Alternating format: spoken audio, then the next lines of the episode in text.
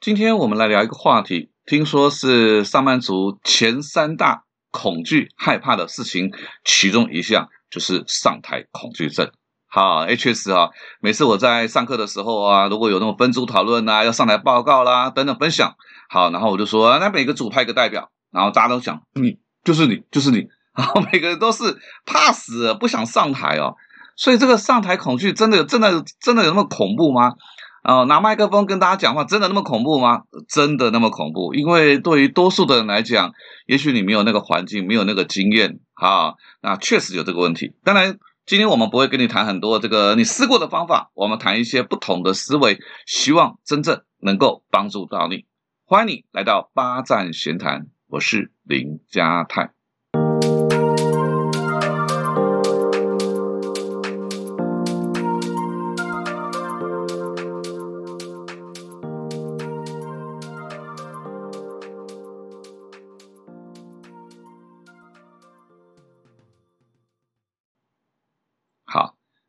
这种东西啊，真的是会让很多人真的是气死了。好，就是就我想在办公室当中哈，或者是你生活当中，一定是有那种上了舞台哦，啊就能够马上上升哇，马上上升，就讲话讲起话来就能够让你很有充满魅力。好，那你呢，在 KTV 里面拿起麦克风唱歌，哇，真是很厉害哇，唱的超好，每一次唱完大家都鼓掌。但是轮到你要上台报告的时候，你就失去了那个在舞台上的那一个唱歌的时候的魅力，真是气得半死。好，为什么你唱歌可以唱那么好听？同样是拿麦克拿麦克风唱歌没问题啊，为什么上台报告差这么多？好，哎，这个就是一定会有很大很大的差别，对不对？哈，好，那因为我以前有在上这个简报的课程啊，所以常常被很多人问说，如果我有简报恐惧症、上台恐惧症怎么办？啊，那这也是我们在课堂当中会谈的一部分啊。好，当然很多朋友就会有，一般来讲我们在上课就会讲说，你要先放松啊，对不对？谁也不知道要放松，但是放松就像是睡觉的时候你失眠，你越放松就越睡不着，你知道吗？好，就会跟你讲深呼吸，我都已经深呼吸到快要气喘了，没有用啊，没有用啊，所以怎么办？啊有人说不断练习，我就是没有练习的机会啊，我怎么不断练习？对不对哈？还有人说，那就跟眼神交流。我有讲过啊，因为我在刚开始当讲师的时候啊，如果那个场子我不是很熟悉哦，我就会去找那个对我友善的人。好，那个眼神会让我觉得嗯格外有信心。可是对于有舞台恐惧症的朋友，不要说找到那个友善的眼神啊，你光是要看底下的人啊，都紧张的要死，对不对？好，以前的人还会跟你讲说，你就把底下人当做是西瓜，这根本不可能的事情啊，底下是活的人。他们会看着你，好，你把它当成西瓜，你一样无法解决紧张的问题。啊，那至于什么正向思考啦，鼓励自己啊，如果你都做过了啊，如果你都做过了啊，那这一堂课你就一定要听清楚。好，我一定要给你不同的想法。第一个问题点啊，第一个问题点，好，我我是虽然我会计读的乱七八糟，但我是一个很务实、很现实派的人。好，所以我考虑到第一个问题点就是到底。克服舞台恐惧症这件事情对你的投资报酬率有多高？什么意思？你是那种一年上台两三次啊，甚至有些人我问过来上简报课，我说你一年要上台几次啊？最多两次。我说那如果是这样子，你根本就不要去管什么简报恐惧、上台恐惧，就不要管它了，因为这个事情发生的频率很低，好，发生频率很低，一年才上台一两次的人，然后你花了很多的时间去克服这个问题。你是太闲吗？你一定还有很多很多事情要去做吧，对不对？所以这个投资报酬率是不对的。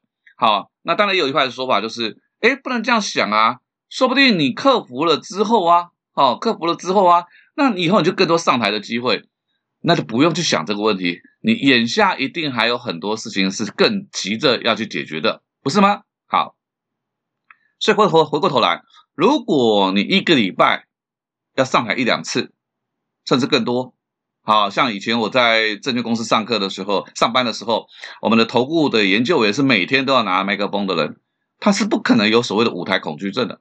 好，假设你有这样子的压力，那你就必须要去面对这个问题了，因为这件事情的投资报酬率就很高了，它关系到你自己的升迁表现，你的 KPI 了。好，所以先搞清楚到底克服舞台恐惧症对你而言，这个投资报酬率值不值得？好，值不值得？好，那接下来谈谈我自己吧。好，这个这个前几年还有人问我，现在很少人问我，就说：“哎，嘉老师，你你有没有上台会恐惧的时候？”老实说哈，当自从开始当讲师，不论是前面在当 part time 啊，或者是后面当职业讲师哦，真的让我印象深刻、恐惧的次数不超过三次。好，那当然都是有一个比较特殊的情况。也就是除了这三次之外呢，基本上没有什么紧张。好，包括我在呃当讲师第一年，我就录了 CD，哈，一个人面对这个机器就录了 CD，录了四片啊，每一片四十五分钟。好，所以当别人问我说因为舞台恐惧症的时候，我忽然在在想，对呀，诶，为什么我没有这个问题嘞？于是我就开始追溯，好，追溯我的人生。OK，那先讲一个，就是我大一下学期发生的事情。好，这个我我讲了很多次吧，我读会计的，但你就知道我这个这种不爱被拘束的人，好，很懒的人，这个会计对我来讲就很辛苦，读了很累。好，所以有一天呢，在我应该是十二月吧，我就看到我们学校的学生活动中心有个红布条，上面写“真”。年终晚会主持人现大一新生，好，那那时候我也不知道哪哪个哪里来的冲动，我就觉得啊，太好了，这是我的机会，我就胆子很大，哎，走上去啊，于是学长就拿了一个纸给我，就说学弟你就照念吧。我是胆子很大去应征呐，但是我的心里面还是非常非常的紧张。好，我紧张到我也不知道我到底念的什么东西，反正就是巴拉巴拉巴拉巴拉念完了，很紧张。好，我也知道我自己根本没有希望。好。那后来呢？这个男主持人是我我们同会计系的同学，好，那他有些故事啊，所以他他选上了。他选上之后呢，有一天他就问我说：“哎，林佳，你是不是有去选那个年终晚会主持人？”我说：“是啊。”啊，你怎么知道？啊，说啊，学长跟我说有个讲话像乔生的，我想就是你了。你看到没有？所以我我当时紧张到语无伦次，好，完全讲话口齿不清，还被学长当作是乔生，好。所以你就知道，那个我在一开始事实上我也是有舞台恐惧症，而且非常非常的严重的。那我怎么克服的呢？好，故事是后来呀，因为当不成主持人啦，啊，那怎么办？呃，书又念得不好，然后那就参加社团吧。啊，我想参加什么社团？好，我又爱玩，我想啊，看看我们学校有没有那种爱心社团，好，然后可以办活动，啊，女生比较多。好，那在我们学校叫做齿轮社啊，所以我就因为这样子的因缘，刚好他们又在招那个冬令营，我就去参加了啊，就参加了，就走上了我的社团之路。好，我一百七，当时我一百七十八公分，好，体重 六十一公斤，就是竹竿的身材了啊。但是因为够高，所以我从大二开始我就被指定接这个执行官，所以整个大二到大三哦。我就是不断不断的在活动当中扮演执行官的角色。我们那时候当执行官是没有麦克风的，也没有大声功的，纯粹就是靠嗓门。所以我的丹田也是在那个时候练的，也是那时候练的。好，就这样不知不觉两年结束了。好，服完兵役，这个到我当讲师之前，上台报告的有，但没有那么多。我印象最深刻的是在有一年我在当业务主管，然后我们开年终检讨会。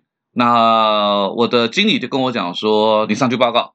于是我就当着全公司大概有将近一百位的主管，就上台侃侃而谈啊，谈那个呃我们的这个优劣分析。好，哎，就是那样子过去的培养出来的东西。好，所以后来当了讲师，有越来越多大的场合，比如说呃，我从二零一七、二零一八、二零一九，哎，我都去上海，每年四月上海陆家嘴。啊！上海国际会议中心面对两千个观众侃侃而谈，其实那个真的都是前面累积出来的。好，那你说我讲这故事干嘛？我讲下一个故事，你就能够理解了。那时候我在还在有在讲简报课的时候啊，有一次下课了啊，就是课程结束了，我就看到一个男的男生在那边看我在收拾东西，我就说有什么事吗？哎，过来一边我一边收拾一边陪你聊啊，因为这样比较快了哈。他跟我说：“老师，你刚刚讲过的那些方法，克服舞台方法，我都用过了，通通没有用啊！可是哈，我每个礼拜都要上台报告，不管我做了多么充分的准备，我上台拿起麦克风，脑海就会变成一片空白。我的压力很大，我也很困惑。好，我看了很多的 TED 的影片，我也去上过很多简报的课，我通通无法解决这个问题。我想听听看你有没有什么方法。好。”听完他的讲法，我觉得他已经是病入膏肓了，很严重啊。好，那已经不是一般的这个呃解决之道能够解决的了哈。所以那些什么呃深呼吸啦，那个我就通通都没说了，因为他都已经用过了嘛。好，没有用。我跟他讲说，我觉得你现在的问题点是一，你是一个人练习的，好，一个人练习其实效果是有限的，别人也没能够给你什么任何的提醒。那第二个事情是你的频率还是不够的。好，你频率还是不够的，所以如果听你这个症状哈，我认为是这样子，因为那时候在台北哦，说台北有这种公众演讲的社团，里面的人就是很喜欢公众演讲啊，也有很多像你这样有舞台恐惧的，但是他有压力的，有必要性的去学习的，啊，有有一群人跟着你学习，又有那样的环境，我相信对你是很有帮助的哈。不过，这位主管当下就直接否决了我的提议了。他说：“我我就是很紧张啊，在那种地方我会更紧张啊，每天都要上台，每一次每一次参加都要上台，我会更紧张啊。好，我觉得老师还没有别的方法啊。这个我听他这样讲，我觉得也不能勉强啊。反正我们的对话就有点尴尬啊，就结束掉。OK 哈，那我这个事我就没放在心上了，因为我讲过什么话啊，跟谁的我都不会去记得了。”一直隔了一阵子，大概几年之后啊，他从脸书找到我，然后私讯，还跟我讲说：“老师，你还记得我吗？”呃，不记得。我说：“呃，大概有印象，大概有印象。”，然后跟我讲说：“我就是那个谁谁谁谁啊！”哦，我真的谢谢你跟我推荐去参加那个公众演讲的社团。哦，我真的后来整个哈就完全就不会再恐惧。啊，真的就像你说的一样，一群人学习真的效果比我自己一个人那么摸索效果好太多了。好太多了，而且我不但没有舞台恐惧症，我现在还是我们公司的王牌讲师啊！我说哇，那很恭喜你啊，真的很恭喜恭喜啊！所以啊，这个问题点呢，最后回过头来啊，我觉得呃，各位在面对这个舞台恐惧症的时候啊，你去想想一个问题，就是这件事情值得你投资吗？好，毕竟我们每一个人每一天都是二十四个小时啊，每一个礼拜就是七天，好，在这么有限的时间之内，你能够。